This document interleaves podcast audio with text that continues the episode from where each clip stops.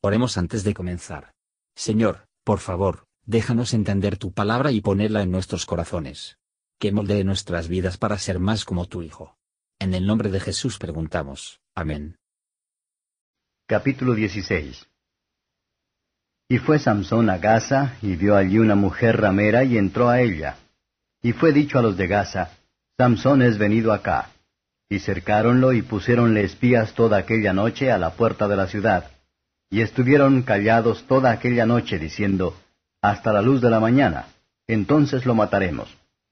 Mas Sansón durmió hasta la medianoche, y a la medianoche se levantó y tomando las puertas de la ciudad con sus dos pilares y su cerrojo, echóselas al hombro y fuese y subióse con ellas a la cumbre del monte que está delante de Hebrón. Después de esto aconteció que se enamoró de una mujer en el valle de Sorek, la cual se llamaba Dalila. Y vinieron a ella los príncipes de los filisteos y dijéronle, Engáñale y sabe en qué consiste su grande fuerza, y cómo lo podríamos vencer, para que lo atemos y lo atormentemos, y cada uno de nosotros te dará mil y cien ciclos de plata. Y Dalila dijo a Samsón, Yo te ruego que me declares en qué consiste tu grande fuerza, y cómo podrás ser atado para ser atormentado.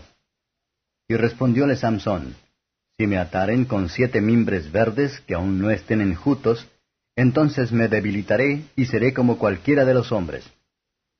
Y los príncipes de los filisteos le trajeron siete mimbres verdes que aún no se habían enjugado, y atóle con ellos.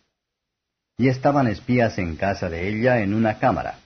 Entonces ella le dijo, Samsón, los filisteos sobre ti. Y él rompió los mimbres como se rompe una cuerda de estopa cuando siente el fuego y no se supo su fuerza. Entonces Dalila dijo a Sansón, He aquí tú me has engañado y me has dicho mentiras. Descúbreme pues ahora, yo te ruego, cómo podrás ser atado. Y él le dijo, Si me ataren fuertemente con cuerdas nuevas, con las cuales ninguna cosa se haya hecho, yo me debilitaré y seré como cualquiera de los hombres. Y Dalila tomó cuerdas nuevas y atóle con ellas, y díjole, Samsón, los filisteos sobre ti y los espías estaban en una cámara, mas él las rompió de sus brazos como un hilo. Y Dalila dijo a Samsón, Hasta ahora me engañas y tratas conmigo con mentiras. Descúbreme pues ahora cómo podrás ser atado. Él entonces le dijo, Si tejieres siete guedejas de mi cabeza con la tela. Y ella hincó la estaca y díjole, Samsón, los filisteos sobre ti. Mas despertando él de su sueño, arrancó la estaca del telar con la tela. Y ella le dijo, ¿Cómo dices yo te amo, pues que tu corazón no está conmigo? Ya me has engañado tres veces y no me has aún descubierto en qué está tu gran fuerza. Y aconteció que apretándole ella cada día con sus palabras e importunándole, su alma fue reducida a mortal angustia. Descubrióle pues todo su corazón y díjole, Nunca a mi cabeza llegó navaja porque soy nazareo de Dios desde el vientre de mi madre. Si fuere rapado, mi fuerza se apartará de mí, y seré debilitado y como todos los hombres. Y viendo Dalila que él le había descubierto todo su corazón, envió a llamar a los príncipes de los filisteos, diciendo, Venid esta vez porque él me ha descubierto todo su corazón. Y los príncipes de los filisteos vinieron a ella trayendo en su mano el dinero. Y ella hizo que él se durmiese sobre sus rodillas y llamado un hombre, rapóle siete guedejas de su cabeza y comenzó a afligirlo, pues su fuerza se apartó de él. Y díjole, Samsón, los filisteos sobre ti. Y luego que despertó él de su sueño, se dijo, Esta vez saldré como las otras y me escaparé, no sabiendo que Jehová ya se había de él apartado. Mas los filisteos echaron mano de él, y sacáronle los ojos, y le llevaron a Gaza, y le ataron con cadenas para que moliese en la cárcel. Y el cabello de su cabeza comenzó a crecer después que fue rapado. Entonces los príncipes de los filisteos se juntaron para ofrecer sacrificio a Dagón su dios, y para alegrarse, y dijeron, Nuestro Dios entregó en nuestras manos a Samsón nuestro enemigo. Y viéndolo el pueblo, loaron a su Dios, diciendo, Nuestro Dios entregó en nuestras manos a nuestro enemigo y al destruidor de nuestra tierra, el cual había muerto a muchos de nosotros. Y aconteció que, yéndose, alegrando el corazón de ellos, dijeron, Llamad a Sansón para que divierta delante de nosotros. Y llamaron a Sansón de la cárcel, y hacía de juguete delante de ellos, y pusiéronlo entre las columnas. Y Samson dijo al mozo que le guiaba de la mano, Acércame y hazme tentar las columnas sobre que se sustenta la casa, para que me apoye sobre ellas. Y la casa estaba llena de hombres y mujeres, y todos los príncipes de los filisteos estaban allí, y en el alto piso había como tres mil hombres y mujeres que estaban mirando el escarnio de Sansón. Entonces clamó Sansón a Jehová y dijo, Señor Jehová, acuérdate ahora de mí, y esfuérzame, te ruego, solamente esta vez, oh Dios, para que de una vez tome venganza de los filisteos por mis dos ojos. Hació luego Sansón las dos columnas del medio sobre las cuales se sustentaba la casa, y estribó en ellas, la una con la mano derecha y la otra con la izquierda. Y dijo Sansón, Muera yo con los filisteos. Y estribando con esfuerzo cayó la casa sobre los príncipes y sobre todo el pueblo que estaba en ella. Y fueron muchos más los que de ellos mató muriendo que los que había muerto en su vida. Y descendieron sus hermanos y toda la casa de su padre y tomáronle y lleváronle y le sepultaron entre Sora y Estaol, en el sepulcro de su padre Manoah y él juzgó a Israel veinte años. Comentario de Matthew Henry Jueces capítulo 16, versos 1 a 3. H. El personaje de hasta ahora Samson ha aparecido gloriosa, aunque poco comunes. En este capítulo nos encontramos con él comportando de una manera tan perversa, que muchos se preguntan si él fuera un hombre piadoso. Pero el apóstol ha determinado esto, Hebreos 11 verso 32 por advertirlo a las doctrinas y ejemplos de las escrituras, los artificios de Satanás, el engaño del corazón humano, y los métodos en los que el Señor trata con frecuencia con su pueblo, podemos aprender lecciones útiles a partir de esta historia, en la que algunos innecesariamente caer, mientras que otros ponen reparos y objeto. La hora peculiar en que vivió Sansón puede dar cuenta de muchas cosas. Que, si se hace en nuestro tiempo, y sin la cita especial del cielo, serían altamente criminal. Y podría haber habido en él muchos ejercicios de piedad, que, aunque se registre, se habría reflejado una luz diferente sobre su carácter. Observe peligro de Sansón. O, que todos los que satisfacer sus apetitos sensuales en la embriaguez, o cualesquiera deseos carnales, verían a sí mismos por lo tanto rodeado, pusieron de ida y marcados para la ruina de sus enemigos espirituales. Cuanto más rápido se duermen, más seguros se sienten, mayor es su peligro.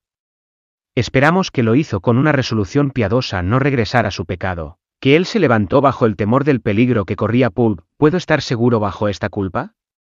Fue malo que uno ponga sin dichos controles. Pero hubiera sido peor, si él había puesto todavía en ellos, versos 4 a 17.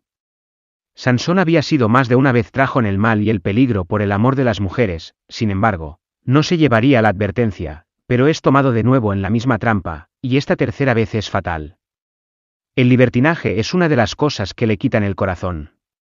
Se trata de un pozo profundo en el que muchos han caído, pero de la que pocos han escapado, y los que por un milagro de la misericordia, con la pérdida de la reputación y la utilidad, de casi todos, excepto sus almas. La angustia del sufrimiento es diez mil veces más grande que todos los placeres del pecado. Versos 18 a 21. Vemos los efectos fatales de falsa seguridad. Satanás ruina hombres halagando ellos en una buena opinión de su propia seguridad, y así traerlos a la mente nada, y nada temas, y luego les roba su fuerza y honor, y los lleva cautivos a su voluntad. Cuando dormimos nuestros enemigos espirituales no lo hacen. Ojos de Sansón fueron las entradas de su pecado, verso 1, y ahora su castigo empezaron allí. Los filisteos lo cegó, tuvo tiempo de recordar cómo su propia concupiscencia antes lo había cegado. La mejor manera de preservar los ojos, es, a su vez a la basura, que no vea en la vanidad. Tome la advertencia por su caída, con cuidado para ver contra todos los deseos carnales, para toda nuestra gloria se ha ido, y nuestra defensa se apartó de nosotros. Cuando es profanado nuestra separación de Dios, como nazareos espiritual, versos 22 a 24. Aflicciones de Sansón fueron los medios de llevarlo al arrepentimiento profundo. Por la pérdida de su visión corporal se abrieron los ojos de su entendimiento, y privándolo de fuerza corporal, el Señor se complace en renovar su fuerza espiritual.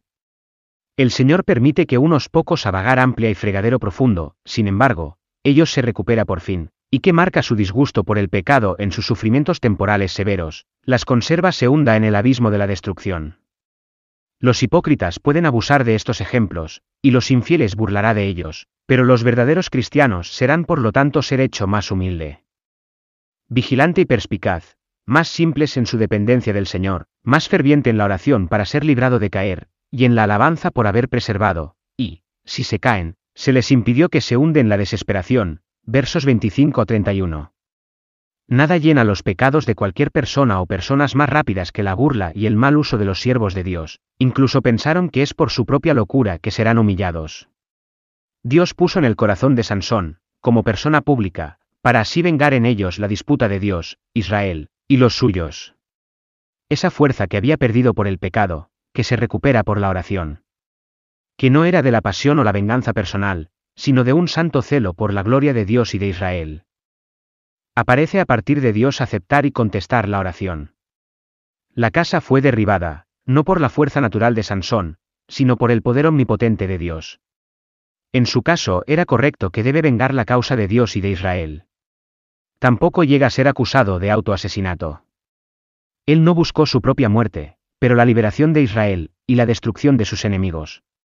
Así Sansón murió en Bonos, y entre los filisteos, como una reprimenda terrible por sus pecados, pero murió arrepentido. Los efectos de su muerte tipifican los de la muerte de Cristo, el cual, por su propia voluntad, puso su vida entre los transgresores, y por lo tanto revocó la fundación del reino de Satanás, y dispuso la liberación de su pueblo. Grande como fue el pecado de Sansón, y justamente cómo se merecía los juicios que trajo sobre sí mismo, se encontró con la misericordia del Señor al fin, y cada penitente alcanzarán misericordia, que huye en busca de refugio a ese Salvador cuya sangre limpia de todo pecado. Pero aquí no es nada para animar cualquier complacer pecado, de una esperanza que un día llegarás a arrepentirse y ser salvos. Gracias por escuchar y si te gustó esto, suscríbete y considera darle me gusta a mi página de Facebook y únete a mi grupo Jesús Answers Prayer.